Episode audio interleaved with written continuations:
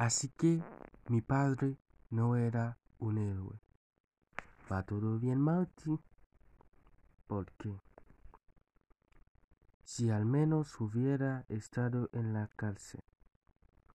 A mi padre le han cortado una pierna, pero no ha confesado. Después le han cortado un brazo.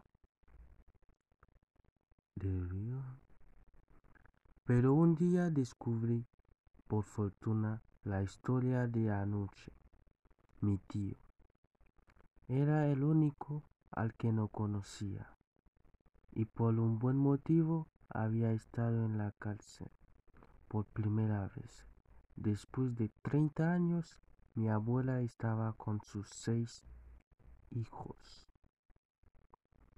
Y teníamos un héroe en la familia. Ni qué decir, tiene que lo ame de inmediato. ¿Por qué no vienes a vivir con nosotros? Qué amable eres. Esta noche dormiré aquí y te explicaré una historia. ¿Estás casado? ¿Tienes hijos? ¿Cuántos años tienes? Después, Martí, después. No lo molestes mucho. Está cansado. Venga, buenas noches. Está bien, déjanos. Bueno, empiezo. Tenía 18 años cuando mi tío Doune y sus amigos proclamaron la independencia de la provincia de. ¡Qué valiente!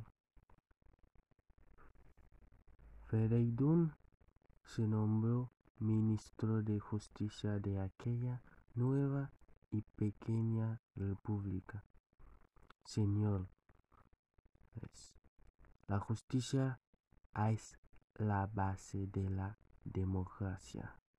Los hombres deben ser iguales ante los ojos de la ley.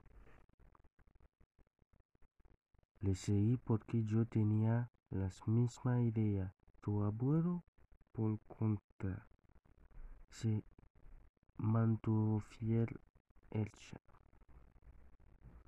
Mi hijo es un traidor.